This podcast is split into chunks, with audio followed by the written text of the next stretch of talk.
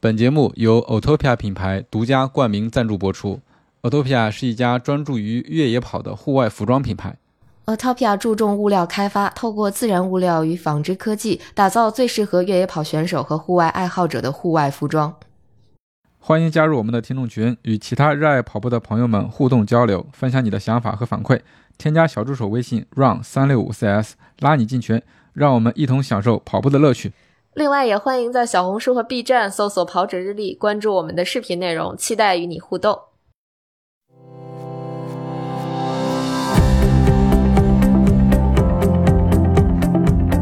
大家好，欢迎收听跑者日历，我是东京马拉松呃抽签没中的男子。多少年抽签没中？这个太难了。Hello，大家好，我是跑过两次东京马拉松的佳宁。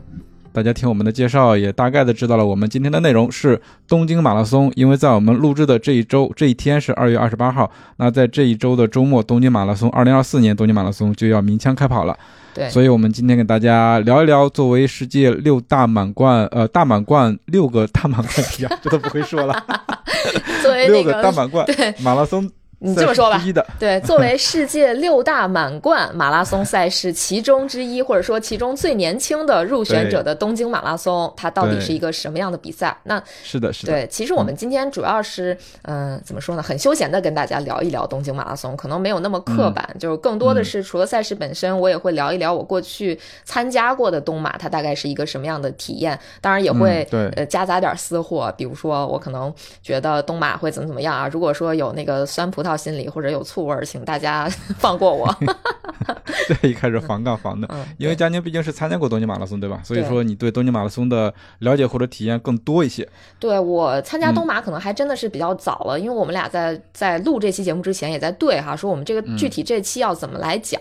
其实我就突然想到一个点是什么呢？不是点了，就是嗯，关于东京马拉松改路线这个问题，待会儿我们再具体聊啊。其实我参加的东马都是改了路线之后的东马，而不是他没改路线之前的。所以就是之前东马的那个路线我是没有体验过的，但是我知道他改路线的动机是什么啊。咱咱们往后往后聊哈，往后聊。我们还是先从这个日本的马拉松聊起，这这这这个点好大。呃，这个点确实好大。对，从日本的长跑，从日本的马拉松聊起，那这个必须绕不开的一个人就是金立四三。对，这我们这个在呃年初的时候去追香根一传，你怎么就剧透了呢？我还想说，先放个问题在这儿，先放一个悬念在这儿，就是大家知道金立四三是谁吗？啊，对对对，那行，那大大家猜猜这个人是谁？没有，行行，这咱们就这么着吧。嗯，OK。其实那时间。要倒回到一八九一年，瞧，这都多少年之前了？一八九一年，一个世纪之前，一个多世纪之前，一个多世纪之前，对，这是这位老爷子出生的。年份哦，那我们同龄人啊，不对，他九零后，确实是九零后，这一八几几年的九零后，对，嗯，他的经历非常的辉煌，尤其是在长跑方面，因为从小他外出上学的时候就必须要走十二公里的山路往返，所以说为他的这个身体素质，呃，打下了坚实的基础，而且为日后的马拉松也是打下了非常好的一个基础，嗯，啊，他是在一九一二年的时候代表日本。第一次参加奥运会，其实这一届非常特殊，是不光是日本第一次参加奥运会，而且也是亚洲国家第一次参加奥运会。这是第一次五大洲齐聚奥运会，就是在这一届奥运会上面，所有的大洲的都齐了。嗯，之前亚洲是缺席的。嗯，所以五个大洲是哪五个大洲？啊，这个大家 打在评论区啊。这是一期知识问答节目。对对对，他所参加的是斯德哥尔摩奥运会的马拉松项目。嗯嗯，一百多年前。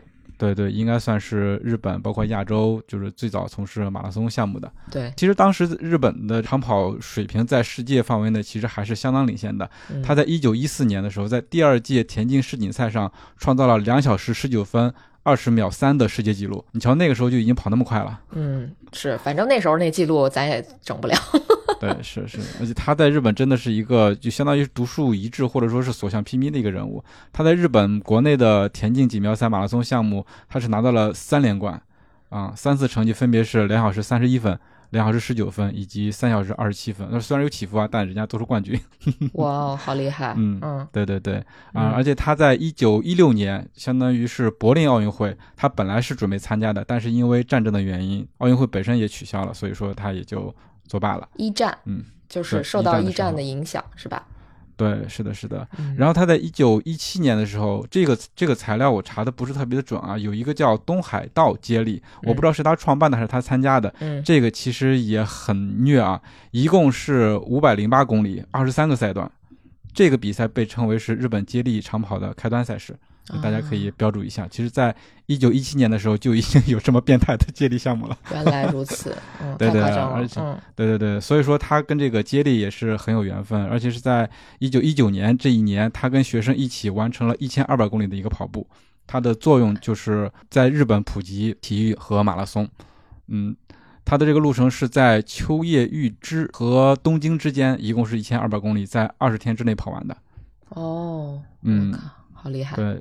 对，时间这就来到了。你瞧，他一直在不停的奔跑，从一六年这个柏林奥运会没有参加，到二零年的时候是安特卫普奥运会，嗯，他又去跑了。然后当时的成绩是两小时四十八分，嗯，然后是名列第十六名。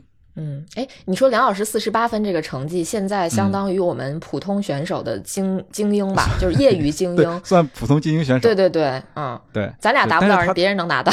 啊，对对，但是他的 PB 成绩远不止这个了，对吧？最好的成绩，我刚才说的是，呃，至少是有一个是两小时十九分二十秒了。但是他这一次比赛的话是两小时四十八分，位列十六名。因为，呃，大家可以想象一下，当时你从日本出发去到欧洲或者到呃更远的地方去参加比赛，其实。呃，交通哪像现在这么方便，直接一飞就过去了。当时的话，可能你的旅程要按月来计，所以说客场作战，然后舟车劳顿，到时候你再去跑一个比赛，其实是非常非常困难的一个事儿。而且你赛前的调整、饮食什么的，也都是特别困难的一个事儿。所以说，你像咱们现在跑步的时候去外地参加比赛，还想着呃提前到调整调整。你像他们的话，可能就会提前一个月、两个月出发，然后到那边再去适应，然后再比赛。说能跑完，能完赛就。已经相当不错了，是的，嗯，这个还是挺挺费劲的啊。对，是，而且大家可以注意一下，一九二零年这一个比较特殊的年份，也是第一届香根一传举办的年份。嗯，金尼斯三也参与其中，相当于是发起人之一。嗯，是的，是的，这个就是日本目前最著名的一个。跑步赛事或者说路跑赛事，但是它的范围其实还是比较的窄的，因为它只是关东学联，就是在关东地区的大学的学生还是男生可以报名的这么一个赛事。对，是的，它的范围很窄，但是名气很大呀。嗯嗯。然后就是他最后一次参加奥运会是一九二四年的巴黎奥运会，但是他。没有完赛，这个其实也是挺有意思的一个故事，在今天这个节目里面就不展开讲了。嗯，以后有机会的话，可以跟大家细细去讲吉尼斯三他跑马拉松，包括他参加奥运会的一些经历。是的，我觉得有机会我们可以把金利斯三的故事跟大家聊一聊。嗯，对，是的，是的。其实从这一段历史就可以看出来，日本它的长跑运动，包括马拉松运动，开展的是非常早，而且非常有历史沉淀的一个事情。没错，其实以我们肉眼可见的这个。情况就是日本它的路跑水平还是蛮高的。你比如说像今年刚刚过去的香根一传的比赛，我们也现场去看了嘛。就是你你会看到说，他就是大学生这个年纪，就是以我们这个衡量，差不多十八到二十二岁这个阶段的这些大学生，他们的半马水平都非常非常高。万米基本上就是二十七分、二十八分、二十九分，就这种水平，就是一大一抓一大把，就这这个是非常可怕的。对吧？就从这个赛事就能看出来他们水平之高，包括他们全马成绩也不差呀。刚刚结束的大阪马拉松，平林清城是吧？嗯，对，两小时零五是吧？对，平林清城可只是个大学生啊，对吧？是啊，才二十一岁啊。对对对，他们这些大学生就是参加过这呃，相当于参加过呃香根一传的大学生，有部分人可能之后会转投职业的，比如成为职业的马拉松选手，或者进入日本的实业团，呃，成为这种嗯算什么俱乐部精英，也是也算是这种专业选手啊。职业选手哈，他们的这个马拉松水平真的是相当高的。有一些这种嗯比较古老的数据哈，我这个数据算古老吗？比如说到二零一九年的时候，我们中国其实才有两名选手在时隔多年之后重新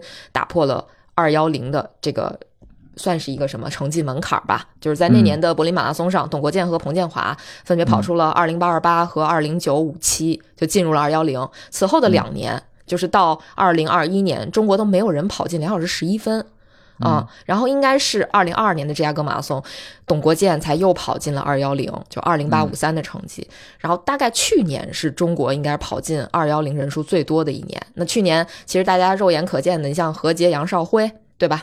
都打破了国家纪录啊。然后首首尔马拉松的时候，呃，董国建、彭建华也是。这个跑进了二幺零，然后包括去年杨少辉后来又刷新了何洁的记录，对吧？嗯，那这个数量其实跟日本比也还是比较少的。那截止到去年六月份，那日本其实已经有四十二个人进入过二幺零的这个大关，这这是这太夸张了，这个数字，对吧？咱们就一共是四十二对对对，这是截止到去年年中，那嗯嗯，就是这个 middle 去去年中间的这个数据就已经很多了。你就想想，咱们就用这个可能稍微有一些过时的数据来衡量一下他们的水平，其实是非常高的。呃，包括其实我们之前也一直有在提，但节目里可能没提过。日本有一个呃专门为奥运会做的呃马拉松项目的选拔赛叫 MGC，他那个比赛，嗯。入选的人非常多，因为他就是只要你达到奥运的这个标准，你都可以去参加这个比赛。然后这个比赛基本上就是他办的，呃，他办比赛的前几名，然后可以前两名应该是直通，然后第三名是待定。如果有别的人在这个 MGC 额其他额外的这种马拉松比赛里边，比如说东京马拉松，你像东京马拉松就是 MGC 其中的一站。如果在东马中跑出了破纪录的成绩，那么这个人也可以代表日本去参加马拉松。就是他其实有非常多的花招。就我我认为叫花招啊，或者说或各选拔机制，对，可以这么说，对各种各样的选拔机制，然后来，其实我我所谓的花招是针对什么呢？就是其实它这个可能并不仅仅是为了呃选拔。呃，他的这个马拉松选手，奥运的马拉松选手，他可能还存在说推广马拉松这项运动上的一些小球球，对吧？是的，是的，更多的是让大家就认识到马拉松这个活动这个形式，对吧？对的，对的，就是因为 MGC 它就是一个精英的比赛，它你普通人也是参加不了的，对吧？他又获得了很多的选手的曝光，然后赛事本身也得到了很多的曝光，那就是普通民众也了解到，OK，我们有这种赛事，我们为了这赛事要封路啊，还要做各种的准备工作呀，然后电视还要转播啊，等等。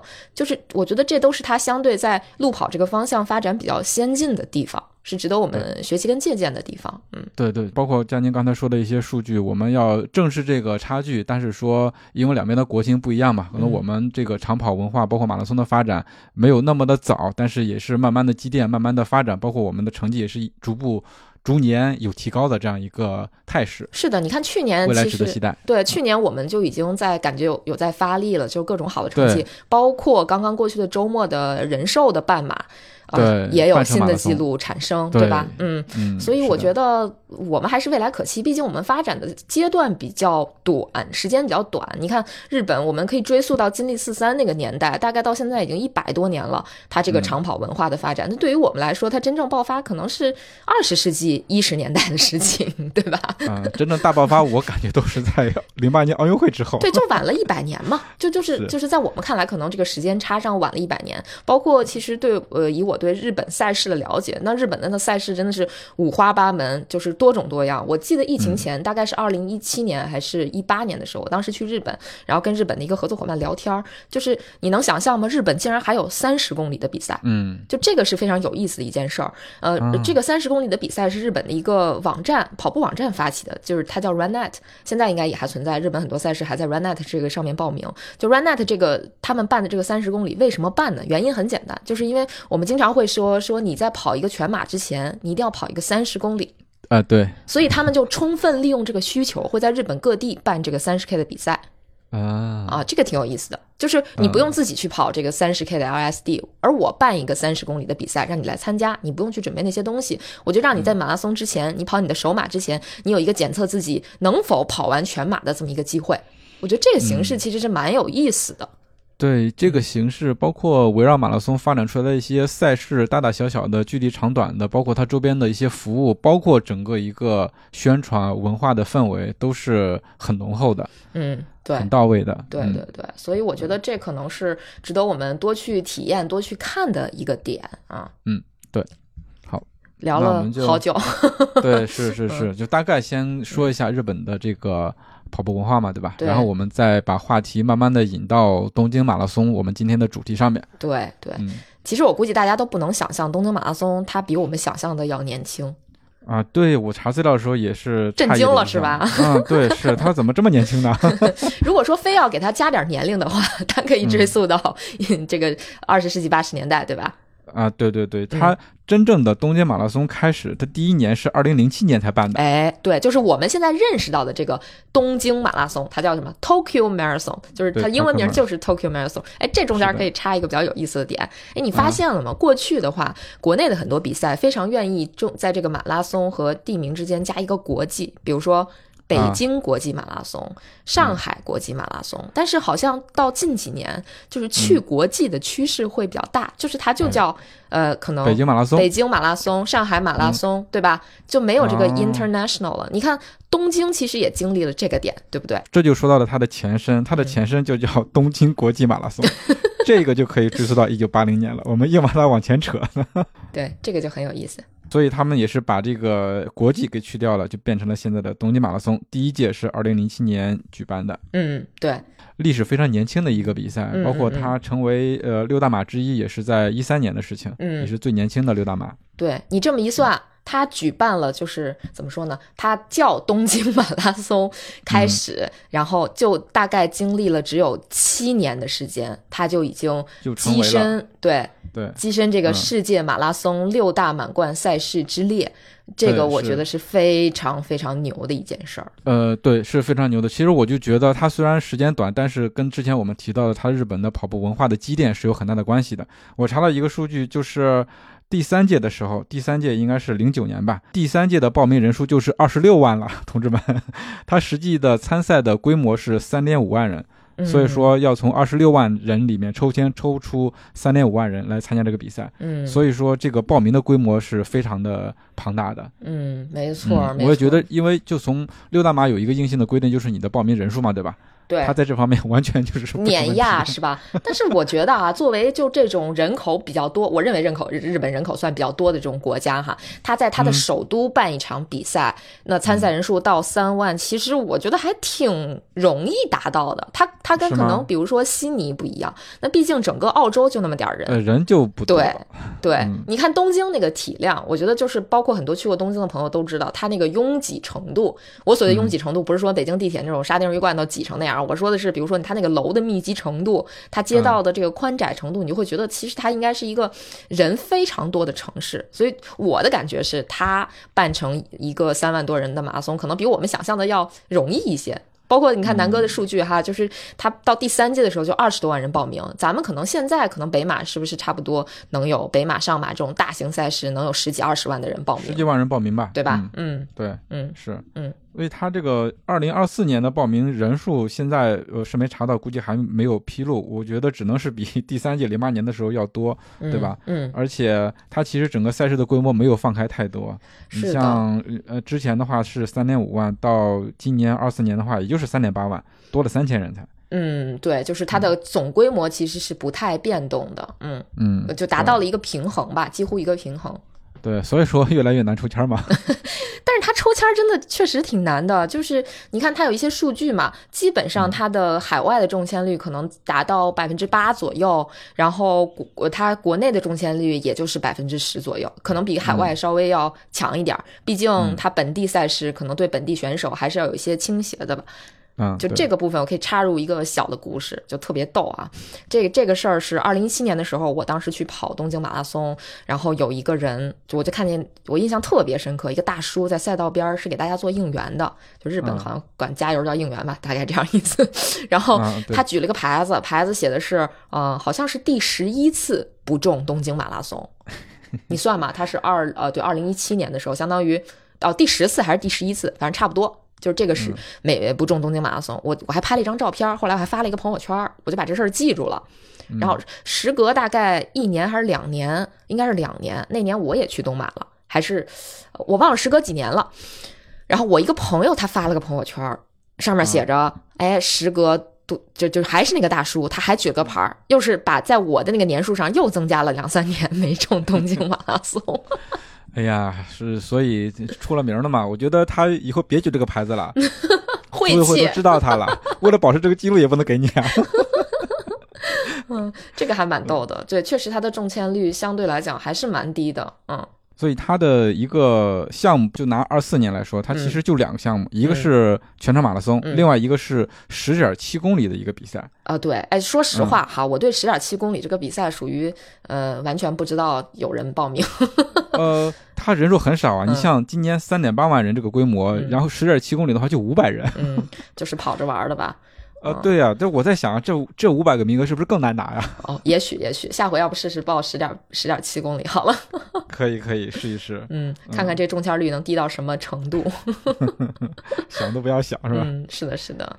哎，这个其实其实东马刚才讲起源这个事情也也比较有意思啊，就是东马其实第一届应该是在一九八一年的时候，它叫东京国际马拉松。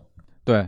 他最早八一年的时候，那时候还叫东京国际马拉松，是的。但是他办的这个动机也比较有意思，他办的动机其实是和东京的另外一个友好城市纽约，相当于办这个比赛有点儿有点儿重叠。后来他们这两家组委会应该是商量要交替举办这个比赛，就是一年办什么东京马拉松，一年办纽约国际马拉松，大概是这个意思。一个是叫东京国际马拉松，还有一个是叫纽约东京纽约友好城市国际马拉松赛。对，哎，对，是的，对，也确实是交替着去办。嗯，其中有一年的话是两个都办了。嗯，对，很神奇。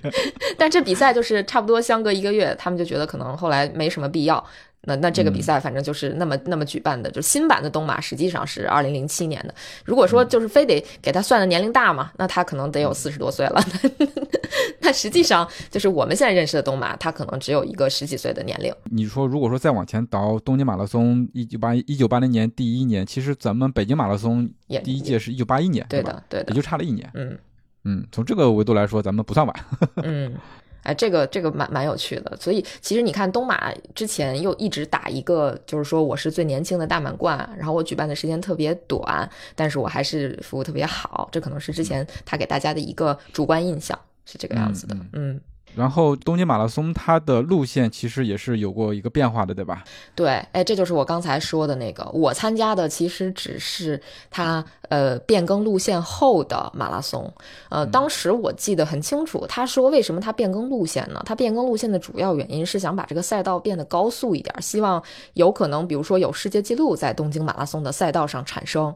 嗯，更快一点。呃，对，嗯，如果我没有记错的话，其实这两届就新改路线的这两届，嗯，它的口碑可能还真的没有它不改路线之前好啊？是吗？嗯，嗯，主要可能还是因为，呃，它原来的有一个巨大的优点，就是所谓的服务特别好，就是所谓的东马服务好，是它叫什么叫第四十三公里的服务。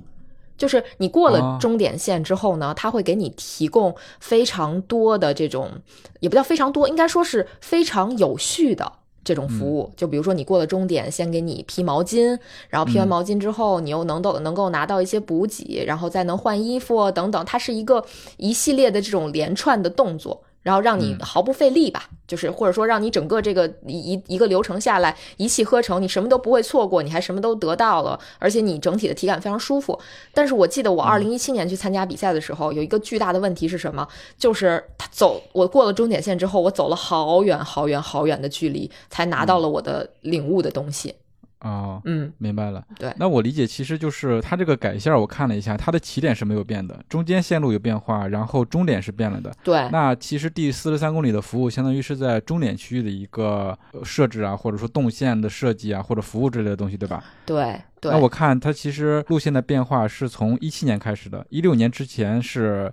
呃，老的路线，它的终点是在东京国际展示场。对，就是台场的，目前是呃东京马拉松领悟地点的那个场地。领悟，对，那个地方是不是更空旷一些？或者说它是一个什么地？是是一个相当于是展览会之类的？对，它就像一个会展中心。那个地方好的点在于哪儿啊？那个地方好的点在于，如果你跑到台场的话，那么最后它会有那个家属的有一个 gathering point，就是你可以所有大家可以到这个地方去找你的。聚集。对，会聚集的。而且我记得它规划的也很清楚，有点像咱们之前去看伦敦马拉松，它那个聚集点也会挂那种气球，在每一个气球下面可以等你的亲属，大概是这个样子，就是方便你互相的找对方。对对对，但是那个赛道设计相对来讲可能起伏就会多一点，可能转弯、起伏等等，就是对于出成绩有些不利，所以他才改到了东京站。现在对对对，改到了东京站，东京站这个感觉就是。区域会小一些呀。对，呃，展不开。对，因为它都改在市区了嘛。就是如果去过的朋友应该大概知道，其实新宿跟东京站离得并不远啊，就它相当于把起终点更靠近了啊。然后整体的路线可能相对来讲的起伏就不是特别大了。这就是这个路线的一个变更，包括对于赛事最后的这个服务的影响。嗯，那赛事本身怎么样？因为佳宁跑过嘛，对吧？所以说。你觉得它的优点是哪些呀？哎呀，我这个就是有点陈芝麻烂谷子了，因为我上次跑已经是四五年前了。但是我觉得它对，但是它的好的服务肯定是不会变的。首先，我觉得就是最最牛的是什么？嗯，它对于我们中国人来讲，它会参赛比参加其他海外赛事要简单。我所谓的简单，不是说报名简单啊，我我所谓的简单是。门槛会低一点，因为它赛事会配备很多中文的服务的人员志愿者。你从进到马博会开始，你可能就能找到很多中文服务的地方。那语言不是问题了。对，语言就可能变成一个比较小的你出国的一个障碍了。那这个这个事儿解决了，其实很多事儿就非常好办了。这是第一个点。然后，嗯，第二个点呢，就是还还是接着说这个服务的问题。它服务真的是非常非常非常好，好到什么程度呢？呃，因为它。起点其实是在东京都厅嘛，就是东京的市政府所在地，对吧？对，政府大楼，政府大楼所在地就是它的起点那个起点线那个拱门会放在那个地方。然后，嗯，正常来讲，如果你是自己去参赛的话，你是在新宿下车，然后找你的出发区域，大概是这个样子。那你到了新宿，又又得还得说那一句，就如果说你去过日本，你就会知道新宿大概有多少个出口，新宿站有多少个出口。因为新宿特别庞大的一个站，我是我是呃，就是说我身处其中的话，如果不是佳宁在旁边，我肯定会迷失东京的，掉进电影里了是吧？就是新宿真的非常复杂，但是它会在新宿站基本上，如果我没记错的话，每个柱子下边都放一个志愿者，然后志愿者身上会标呃中文、英文、日文啊各种各种语言的这种志愿者，找吧，对你就可以去找，然后找他们去问，你说你从哪里走。就用你最熟悉的这个语言，对这个服务还是蛮贴心的，非常贴心，以至于特别逗。我我二零一七年还是一一九年去参加比赛的时候，应该是一九年，我到了新宿之后，我不知道往哪儿走，我就随便找了个志愿者问，问着问着觉得不对啊，这人声音那么熟，一抬头一看，因为我那个朋友个儿特高，就遇到我朋友了。我一抬头一看是他，就还能遇上熟人，你知道吗？是，这就很也很神奇啊。对，就是这是他非常非常牛的一点，就服务非常非常到位。嗯，然后还有就是。他这个比赛的保障真的非常强大，就保障太强了。就我所谓的保障，主要还是指医疗方面。就我是眼睁睁的看着，我记得我当时跑，具体哪年我又忘了，一七还是一九我不记得了。但是当时的现场场景是我正在跑，我就发现有一个折返路线对面对面的这个赛道上有人倒了。嗯，这时候我就看见从我的我这边有一个穿着白大褂的人。手里拎着 AED 那个，还有还是急救药箱，就以大概百米冲刺的速度从我这边歘就冲过去，然后到那个翻过那个护栏，冲到了那个倒下的人身边。百米冲刺加跨栏，对，非常牛，就是反应迅速。呃，就那他是赛道边上的医务人员是吧？对，因为你说穿着白大褂。对，是的，就是赛道的医疗保障。非常夸张嗯，我觉得基本上是可以保证在那个黄金时期，如果真的出现了猝死等等的这种现象的话，它能够给你提供这就最快捷的这种治疗。对对对，这个我刚才查资料的时候发现，就是东京马拉松除了有这种医护人员之外，还有那种警察跑者。嗯，大家反映说，有了警察跑者，跑起来更安心了。对，而且他其实我觉得这点上可能跟我们国内的赛事会有点相似，他可能更谨慎一点，就是他的赛道边儿都有志愿者。就是咱们赛道边一般，你很少看到志愿者，更多是维护秩序的，或者说就是比如说有一些硬隔离，可能有人守着。我记得他可能每隔几百米，或者说一两百米，他就会放一个人站在那里，就是一个穿黄，我记得是黄色衣服吧，就有点像香根一传赛道边那个志愿者，很像，就站在那里。然后你有任何，就比如说你有违规的举动，或者是怎么样，有人会提醒你，是这样的。裁判加志愿者，有点那个意思，因为我我是犯了很二的事儿，就是我有一次我看到有中国跑团在赛道边加油，我就想过去跟他们互动一下，互动一下，结果可能我的互动 就我那会儿可能也比较二吧，我我可能有点斜穿赛道了，比如说我可能从赛道中就有点嗯走的不是那种直线了，就比较我觉得可能是相对来讲不太道德的行为或者怎么样，就不太合规的行为，他就会提醒我，他说你要往那边跑，你不能这么跑。哦，明白了，就是我们经常吐槽的，在马拉松赛道上，对对对，那就是我。不管是找补给也好，进水站也好，还是找摄影师也好，斜穿不斜穿赛道的，对对对，这种行为是在东京马拉松的时候，有志愿者看到这种行为是会提醒你的，对，至少我是被制止了。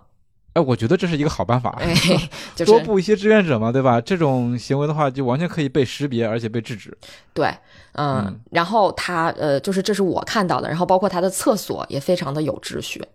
啊啊，就很干净。这个我估计大家如果在日本跑过马拉松的话，都会有这样切身的感受。就他那厕所真的不要太干净，而且就是有那种你上完厕所立马有人进去拿桶先把厕所冲一下，再让下一个人进去的这种，虽然很浪费时间，但是这 这个之前没没去过日本，没去过东京，没有体会。我这次去了东京之后，我就发现，包括后来跟咱们朋友去聊，日本人对于。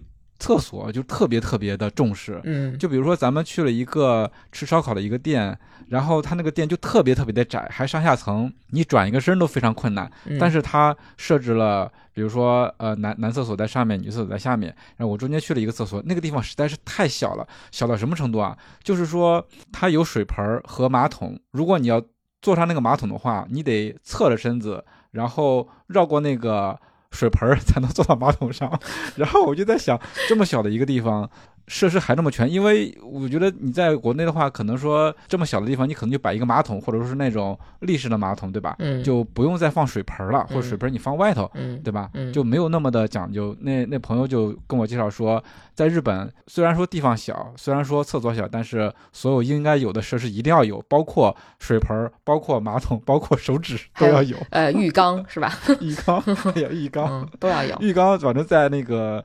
呃，吃饭的地方是没有，但是住的地方虽然特别的小，但是浴缸也是有的。那个浴缸我感觉就是半截浴缸啊，你只能把自己缩在里头洗，但它还是一个标配。对，所以没想到就一直延伸到了马拉松赛场上的厕所。对，就是他这个爱干净这一点真的是怎么说无与伦比。我刚才就是看到说，东京马拉松基本上在最近这些年都是保持一个零死亡率，然后完赛率也在百分之九十六以上，跟他的这个。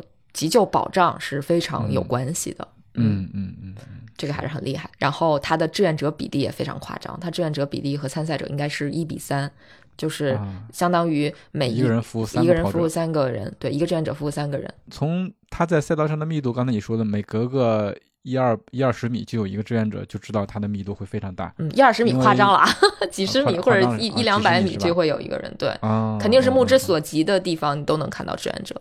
嗯嗯。对，这个还是嗯，怎么说呢？我觉得真的是服务非常非常到位，所以大家可以真的是去体验一下它的这种服务。不过这点我我得说一下，就是之前大家都在讲说，比如说日本的赛事补给好呀，等等等等。但实际上东京马拉松的这个所谓补给，也就是一个基本水平吧，也没有什么额外的特别夸张的这种这种补给。嗯，对，就是标准的配标准。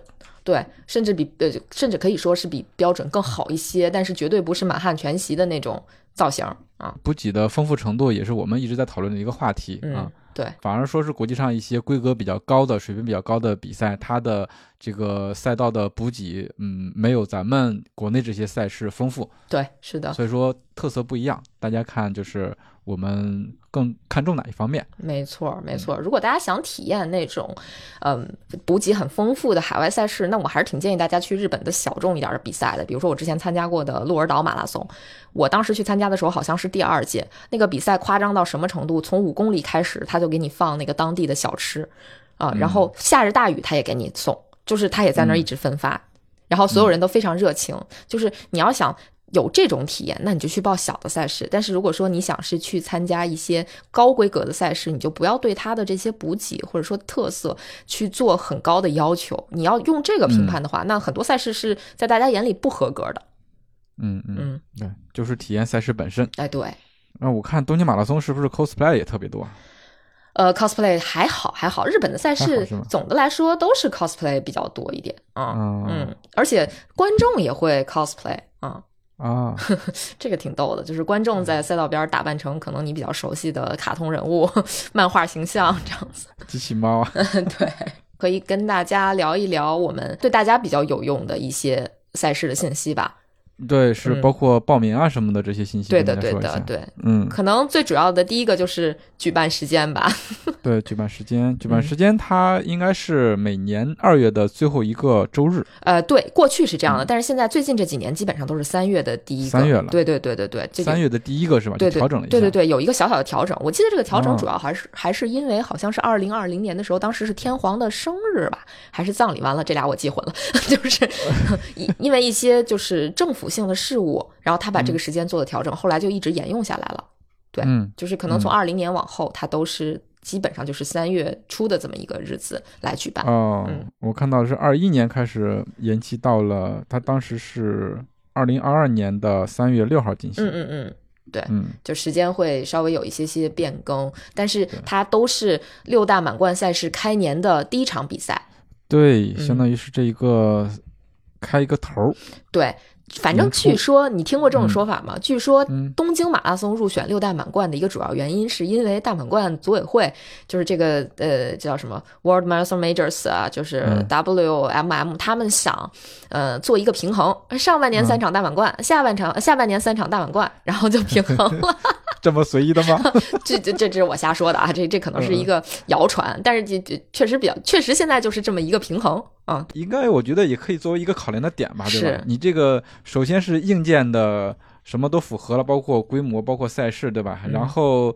这个时间哎，刚好合适合上了，对，就是个巧合吧，嗯，对对对，所以就把它选上了，嗯，对的对的，嗯，所以举办时间来讲，其实可能对于大家冬训也不是特别友好，因为以中国人的传统的话，可能冬训还是要呃结束在可能三月中、三月下的这个比赛，它放在三月初的话，你可能实际上你冬训的这个时间就要做一些调整，如果如如果是根据它的话，嗯。嗯，在相当于是我们冬训的一个尾声，嗯，来这个时间点，没错。错，没错，嗯，但是这个地方可能就要提到一嘴关于国外赛事的报名，就是据我所知，很多海外赛事的报名，它都是提前半年、一年去报名的。那这样子的话，其实你就很有确定性，因为他很少会在比如说赛前一周、两周或者一个月才告诉你说你中不中签。他中签基本上也是在提前半年，呃，或者三四个月就告诉你说你中签了或者没中签。那你的准备就可以基于这个赛事去做准备。我觉得这一点蛮好的。对，我觉得非常好。嗯，就像 我又要吐槽这个国内有些比赛，你提前一个月报名，我这是怎么规划呀？是不是？而且你还得抽签儿。对，但 国内赛事咱们也得为国内赛事做个辩解，也不叫辩解，其实就是一个现实存在的情况。因为我们国内的赛事涉及到很多协调，就政府部门的协调，那么就不确定性太多，对，不确定性太多了。因为嗯，这个报批这个事儿，就很多东西你是拿不准的。呃，所以很多比赛，国外的比赛，他可能能做到说，我今天比赛结束，明天我就告诉你我明年的比赛是什么时候。嗯，但是国内做不到啊，这个是咱们的现实状况，对对对，决定的啊。所以这点上还是建议大家在报名马拉松的时候，如果你有一个确切的目标的话，你最好是报那种不需要抽签，或者说你用钱能解决名额这种比赛，就给自己一个确定性吧，哈。对，是那他的报名时间一般是什么时候呢？他的报名时间其实他也是分阶段报名的。比如说，咱们以二零二四年的赛事为例，他在六月份先是开启了第一波的报名，这个报名是慈善名额。我们就在讲报名的同时，可以把这个报名的方式也跟大家就是简单捋一下吧。啊，他在六月份先开了慈善的报名，像以往的东京马拉松，就与我了解的以往的东京马拉松，它这个慈善名额其实是不需要抽签的，就是你可能联系到了某一个慈善组织，然后。你给他们捐一笔钱，这笔钱可能大概，比如说在，呃，我记得是几万日元吧，呃，可能可能折下来人民币六七千块钱，这是我我这个行情价可能是很很早之前的了啊，大概十万日元左右，你可能就能拿到这个名额。但是我看二零二四年的比赛，它应该连慈善名额也需要做一个筛选，就是你报了这个慈善，但你不一定能够中慈善的这个名额。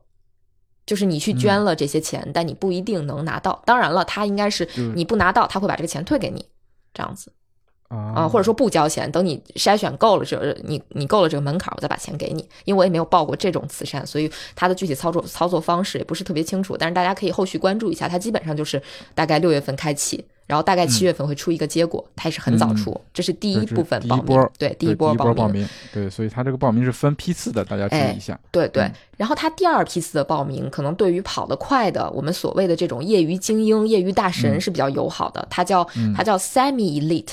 就是半精英的，半精英，对，可以直通。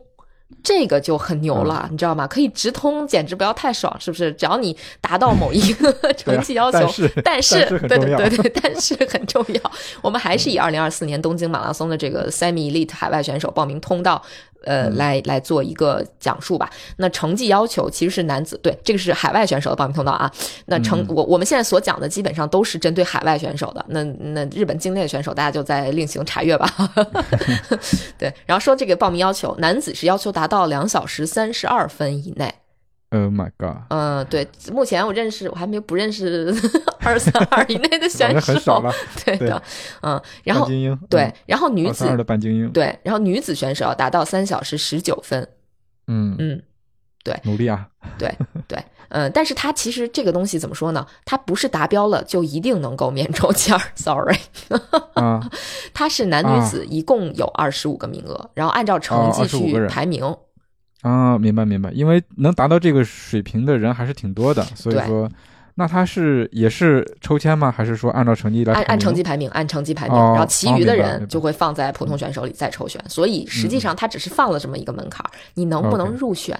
我感觉有点困难啊，就是反正越来越卷，这是这个时间门槛只是一个，只是一个门槛而已，只是一个门槛。你办进来之后还要再看天花板在哪，然后从上往下去。是的，是的，嗯，那这这是他关于这个呃半精英报名的这么一个时间。嗯，这个我也不考虑。然后接下来就是第三种，基本上我们每个人都可以参与的一种方式，就是他的这个 general entry，就是他的普通选手、普通大众选手的报名，基本上会在八月份开始。对啊，然后经过他会经过一段时间的报名，然后到差不多是一周多不到两周的时间，对，十天吧。对对，然后呢，呃，他会在大概九月份公布一个报名的结果。所以说他报名的时间到抽签的结果，其实中间的话也就是一个月时间。嗯，差不多啊，差不多是这个时间段。嗯，还挺快。嗯，反正是从来没中过。呃，这个反正就是很难中了。对对，中签率还是蛮低的。我觉得这个东西真的需要吸一吸欧气了，多做好事儿吧。嗯嗯，然后呢，再有一种报名方式，就是目前可能在国外是比较成熟的，国内相对来讲渠道也是有的。那就是通过 ITP，就是所谓的嗯国际旅行合作伙伴来报名。那国内目前是有一些这种旅行合作伙伴名额的，但是数量不是很多，价格也会比较贵一些。嗯，可以这么解释，就是东京马拉松的这个所谓的 ITP，就是国际旅行合作伙伴。嗯，它。它呢是东京马拉松的一个赞助商，它的这些名额相当于是你可以把它理解为赞助名额的来源，它可能需要通过这些名额把它打包成旅游产品卖给大家去回收一部分的赞助款项，然后随着东马可能每一年的赞助费用在不断的攀升，那它这个套餐的价格也会有一定幅度的上涨，所以现在就是在我看来，东马的套餐基本上已经是六大满贯中第二贵的了，就是第一是可能是你需要免抽签的波士顿，第二可能就是东京马拉松。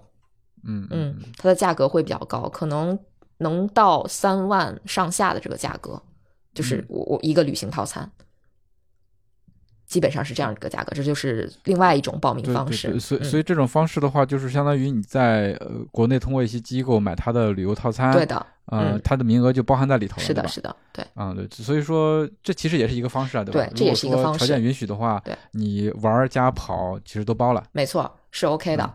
这是另外一种，那这这种基本上每年可能会销售到大概一月二月，但是因为东马非常抢手，想要的人非常多，可能很早就会售罄。如果就是大家想要呃通过这种方式去报名的话，那就是早早的定好渠道，然后可以去锁定一下名额等等这样子。所以大家如果说对东京马拉松有兴趣的话，你要是抽签抽不上，你可以对 考虑这种方式，对，可以考虑这种方式，嗯嗯。那基本上可能关于呃赛事报名或者说有关的内容，也就是这些了啊。嗯，对。然后路线上，其实我们刚才也聊了，它的起终点，比如说起点其实就是就是在新宿站嘛，然后新宿站出来的东京都厅，然后它的这个终点呢就是在现在的东京站。然后东京马拉松的路线也会路呃路过很多东京的知名景点啊，就是你能在赛道上看到很多风景。对吧？嗯嗯，这这个其实我觉得可以，嗯，可以推荐大家是跑的一个理由吧。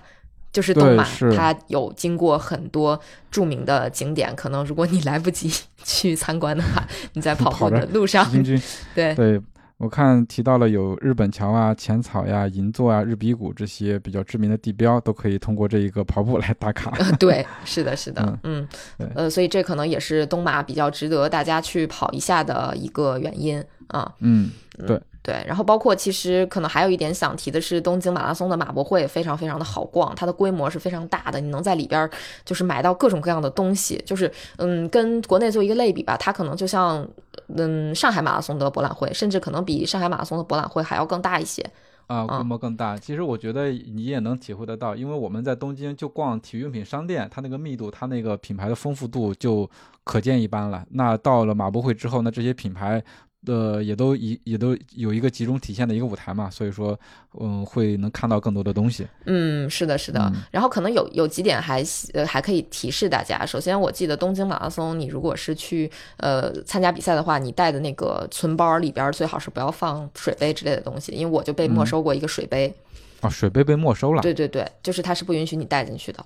哦，嗯，我不知道软水壶行不行啊？具体的大家可以看一下它的这个 risk regulation 这个东西，就是它允不允许你带这个东西啊？这是为了安安全性的安全方面的考虑，是我觉得是安全方面的一个考虑啊。好吧，嗯，所以这个这个可能要注意一些。然后再一个就是，嗯，我我去的那两届应该都是他发的一个不用回收的一个一次性的芯片，是绑在鞋上的。然后最近这几年，呃，因为也没去，具体也不太知道，就是大家可能要去。看一下你的这个选手参赛包里都有哪些东西。东马一般是会发参赛服的，这点还蛮厚道的。我记得这些比赛里边，像东京马拉松、伦敦马拉松、呃芝加哥马拉松、呃纽约马拉松、呃波士顿好像发不发我忘了。反正我刚才提到的这几个应该都是发参赛服的。柏林的是要买的，嗯啊，然后完赛服应该是你可以在马博会上买到的，基本上是这样。对，然后所有的信息可能都在你的参赛号码簿上，然后包括，嗯，它的存包袋应该也只能存他发给你的那个胶带，你的东西是不能超过那个胶带的大小的，等等这些，其实他在他的就是这点特别好，他会在他的参赛手册上都标的非常非常的清楚，那包括补给每一公里哪里有，然后有什么样的补给，啊，都会有，但是有一点特别有意思，就是可以。提前跟大家说一下，这如果大家日后报的话，它东京马拉松的存包是要钱的。就是如果说你选择报名的时候选择存包服务，你要额外交一千日币，你才可以存包。然后如果你要是不选存包这个服务的话，后续是加不上的，你就只能选择说不存包，然后赛后他给你发一个斗篷。就最近这几年是这么一个操作方式。但是它的起终点不带起啊，那我怎么办呢？那你怎么办呢？那你得问自己喽。他给你那就不带了。他给你发一个斗篷呀，那你就穿着那个斗篷就走就好了。但是我的东西怎么办呢？嗯，你就你就只能说，比如说去的时候穿一个雨衣，然后回来的时候穿他那个斗篷。他那个斗篷还蛮好的，他会给你发那个毛巾嘛，你裹吧裹吧，那个时候应该问题也不大。那就比较尴尬了。那等于说是我起点的时候可能还比较冷，我穿的比较多。那到了七点，我把衣服一脱放包里，就发现哎存不了包，那我包放哪儿？只能就近放了，对吧？放完之后，然后去跑，跑完之后裹着斗篷回来取。那可别了，虽然很安全，但是也不至于。对对，所以所以就是提醒大家，如果说你要存包的话，提前把这个存包的服务给选上。嗯。是的，跑完发现不跑的时候发现存不了包就比较尴尬了，还带那么多东西。对，但是那样可能你就没有那个斗篷喽。啊，那哎呀，那你说这怎么办呢？两难的一个选择，好纠结。对对对，那只能是轻装上阵了，就住在起点附近，对吧？对，我是建议，如果大家对于东京马拉松有这个念想的话，你可以提前去看一看他每次比赛结束之后，呃，不对，sorry，起跑之前他发的这个叫 handbook。你可以去看一看，然后它里边有哪些内容，嗯，然后有有有什么东西值得注意的。它其实，比如说我刚才说的，不允许你带就是水跟饮料，这个它都是写在里面的，包括雨伞也不允许你带啊，等等，喷雾也不允许你带，这都是写在它的参赛指南里面的。啊，他参赛指南有中文版吗？木有，有英文。好吧，好吧，至少咱们得学会一门外语？对对对，但是现在翻译软件非常的发达，你就直接在翻译软件上把它复制进去就好了呀。嗯，对，那这个不成问题的话，就提醒大家一定要看他那个参赛手册，包括刚才佳妮说那个 handbook。对我们今天这期节目，其实主要就是跟大家简单的聊一聊东京马拉松到底是一个什么样的东西，包括它怎么就入选了世界马拉松六大满贯了，是不是？然后包括它呃一些小小小的历史，然后穿插一些日本赛事的体验，啊，对，嗯，然后希望能给大家做一个小小的前瞻吧。如果未来大家要报这个比赛，不知道能不能给大家种草，我感觉就我说完之后，好多人都不想跑了。嗯，反正一个比赛它有好有坏，就看大家看中它的哪一部分。嗯，你是体验赛事本身，还是想就是有其他目的哈？吃啊，对不对？嗯，对，是的，是的。正好这个周末东京马拉松就要明天开跑了，希望这期的内容大家听了之后，在呃观赛的时候有更好的一个体验。对，可以看看赛道上我说那些设置啊，对吧？然后看一看这个包括日本的这些精英选手、国际的精英选手，大家这个水平如何，对不对？这个赛道的记录或者怎么样，能不能破？呃，这些都是我们可以关注的点。是的，到底有多少人背着参赛包跑的啊？哎，对的，对的，今年的 这个对今年的东京马拉松应该是有很多很多大牌的。我记得基普乔格是要来参加，基普乔格已经到了，对对吧？基普乔格要参加，然后包括那个现在在东京的，对，你你你你这秘书是吧？你挺了解的，你我知道。